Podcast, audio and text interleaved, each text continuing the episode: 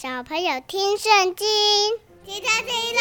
听圣经喽！听圣经喽！听圣经喽！Open your eyes and ears，有趣的圣经故事来喽！Let's begin。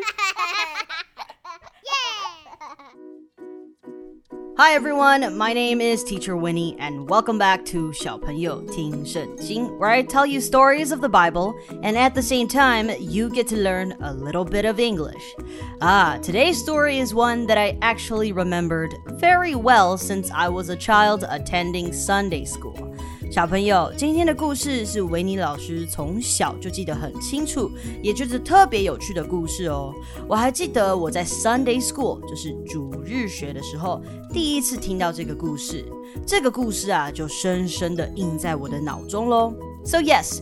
Today, we have a highly interesting story and a story that reminds us of the danger of being too proud, or when we do things out of selfish ambition and we just don't like listening to anyone. See, we do not please God when we do that.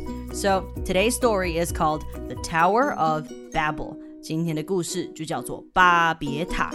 I can't wait to tell you the story, so kids, grab your snacks and your juice or some milk Sit back and relax. The story is about to begin.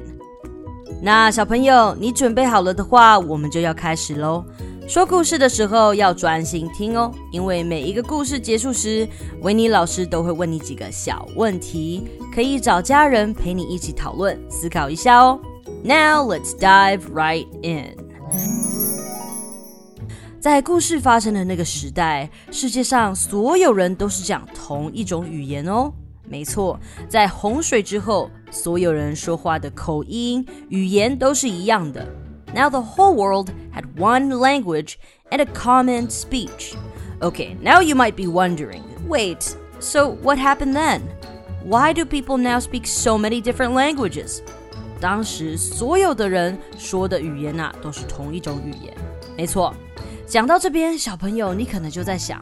那为什么现在世界上的人都说着不同的语言呢？现在世界上有说中文的、英文的、日文的，也有说西班牙文、阿拉伯文的，有好多好多种语言哦。根据我得到的资料，现在世界上有大约六千五百种语言呢，six thousand five hundred languages. So back to the story, everyone spoke the same language at the time but now we don't. Hmm. Why? Well, we will find out what happened as I continue to tell you the story. 让我们继续听下去，来看看为什么现在世界上有这么多语言吧。As men moved eastward, they found a plain in Shinar and settled there. Then they said, Come, let us build ourselves a city with a tower that reaches to the heavens, so that we may make a name for ourselves and not be scattered over the face of the whole earth.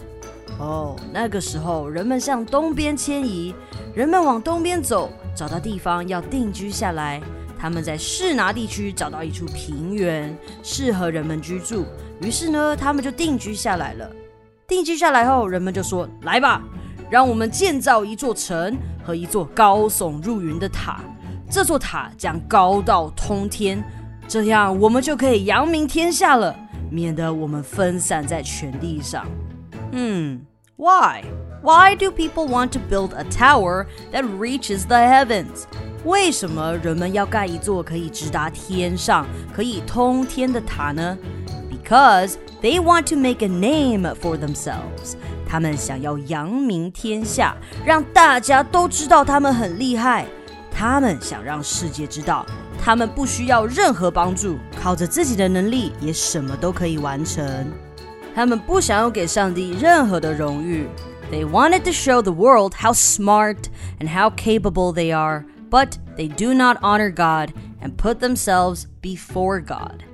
And like I said earlier, God is not pleased with this. And as they began to build the tower, they started preparing for the materials they needed for the construction. They made bricks and baked them thoroughly. They used brick instead of stone, and tar for mortar. 当人们在准备建造城市和塔的材料时，他们开始烧砖块，用这些砖块来取代石头。 然后用柏油来取代水泥。小朋友，砖块经过火焰的烧制，会变得更坚固，也可以堆叠的比石头还要更高。柏油也比水泥更耐磨，可以使用更久。所以人们就把砖块一个一个往上堆叠，越叠越高。塔已经比周围其他所有的建筑物都还要更高了。Of course, God knows，所以神从天而降，要来看人们所建造的城和这座塔。The Lord came down to see the city and the tower that the men were building. The Lord said, If as one people speaking the same language they have begun to do this, then nothing they plan to do will be impossible for them.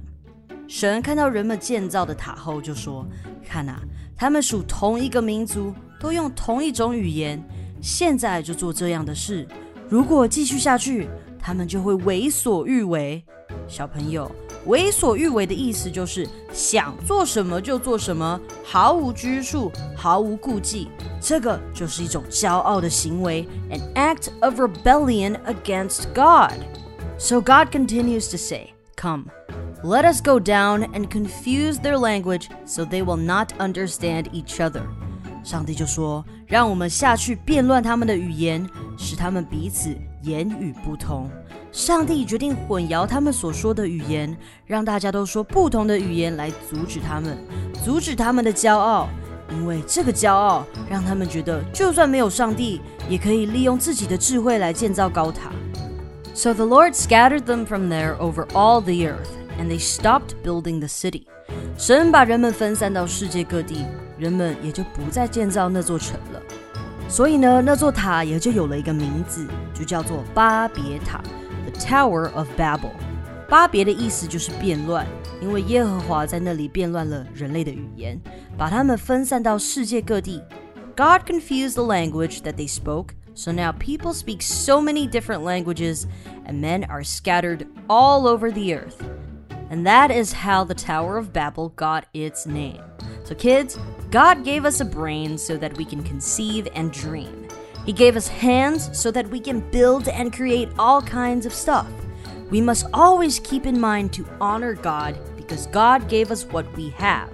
Without God, we won't be able to achieve and do the things that we do today. 小朋友，听完今天的故事，你一定要知道，上帝在创造人类的时候，给了我们头脑，让我们可以思考、做梦、发挥创意；也给了我们双手，让我们可以把脑中思考跟构想的创意做出来。要记住，这些都是上帝赐给我们的。所以，当我们觉得自己的计划比上帝的计划还要好的时候，当我们觉得自己最重要，甚至比上帝都还要重要的时候，那就是骄傲了。一定要记得提醒自己哦。All right, great job, guys. We finished our story today. Hope you enjoyed it and learned from it. But wait, we are not done here yet. Don't go away because we still have some more to learn. 好，那让我们一起先来复习一下今天故事里有讲到的英文单字，好吗？一起来学习哟。那听完今天有提到的单字以后，维尼老师会给你几个可以思考的小问题，你就可以跟爸爸妈妈或是家人一起来讨论喽。对了，我们在复习今天用到的单字时，维尼老师也会再跟大家小小的复习一下今天的故事哟，所以一定要仔细听哦。好，那第一个单词我们一定要学的就是 proud。proud 它是一个形容词哦，就是骄傲的、自负的。你看，在那个年代、那个时代啊，人们不是很骄傲吗？觉得自己比上帝还要厉害，他们想要盖一个通天的塔，然后要让自己可以扬名天下，这就是一个骄傲的行为。Next is language。language 是语言的意思。在故事里面呢，人们在建造巴别塔的时候，都是说同样的语言，直到上帝来混淆他们的语言，大家就开始说出不同的语言了。And then next is common. Common. 它是共同的意思，常见的。So a common language，常见的或是共通的语言的话，现在世界上大家比较常说的可能就是中文或是英文了吧。So these two are common languages that people use. OK，再来是 settle。settle。那一开始呢，人们慢慢的往东迁嘛，他们到了示拿去定居下来，so they settled eastward。再来是 city。City，那那个时候人们就在建造那座城嘛，对不对？城或是城市，we call it the city。那就像 Teacher Winnie，I live in Taipei，right？So our nearest city would be in Taipei City。我们的城市就是台北市嘛，right？And then the next word is tower。Tower 好，人们想要盖一个通天的高塔，最后那座塔它的名字变成巴别塔，巴别就是变乱的意思，所以呢，很高的塔就是一个 tower。再来下一个要看到的是 scattered，scattered。只是一个形容词哦，如果有加 ed 的话就是形容词，但是如果我们把 ed 去掉，它就变成一个动词，是一个动作变成 scatter，就是分散、散开的意思。所以呢，上帝把人们的语言混淆之后，他们把它散布在各地，人们散落在各地，就是 scattered all over the earth, right? And then the next term we're gonna learn is a name. A name，一个 name 呢，比如说你的名字，我的名字，这个是一个 name。但是呢，a name 我们加了一个 a 的之后呢，它就变成了一个名声的意思。人们想要扬名天下，they want to make a name of themselves。这个 a name 就是名声的意思。And then the next word is brick. Brick. OK，小朋友，一开始呢，人们都是用石头来盖东西嘛，对不对？但是呢，他们在盖这个塔的时候呢，他们就想到我们可以用砖块，所以呢，经过火的烧制之后呢，这砖块就会变得更坚硬，就可以越盖越高。And then the next word we want to learn is rebellion. Rebellion 这个就是叛逆的意思。当我们开始觉得我们可以为所欲为的时候，我们想做什么就做什么，我们不需要听别人说的话的时候，这个就是叛逆，这是一个骄傲的行为哦。And then the next word is confuse. Confuse 这是一个动词的意思。上帝混淆了大家说的语言。God confused the language that everybody spoke. Right? Okay, so these are all the words that we learned in this story. 那现在轮到你喽，让我们一起来回想一下这个故事的细节喽。I'll ask you questions and you tell me the answers. Oh, and don't forget to discuss these questions with your family your mom or your dad, grandpa or grandma, even your brothers and sisters. Go ahead, ask them to join you. So today, our first question is why were they building a tower? 为什么人们要建造这座高塔呢？Why? And number two，我们今天第二个问题是，What did God do to stop the people？上帝做了什么来阻止人们建造这座高塔呢？大家好，我是涵涵。在圣经箴言十六章十八节，骄傲在败坏以前，黄心在跌倒之前。你们知道骄傲是什么吗？骄傲就是自己摆在首位，觉得自己就是最重要的人，并不是说有自信是坏事。上帝照自己的样子创造我们，他爱我们，所以我们都是特别的。我们的能力和得到的一切都是上帝的恩典，所以我们要听上帝的声音，服从他的命令。上帝希望我们是爱身边的每个人，因为我们每个人都是上帝的宝贝。今天的故事就到这边啦。Thank you for listening to this podcast and story. 记得要订阅我们。Please make sure to subscribe and like and share so that you don't miss any future episodes.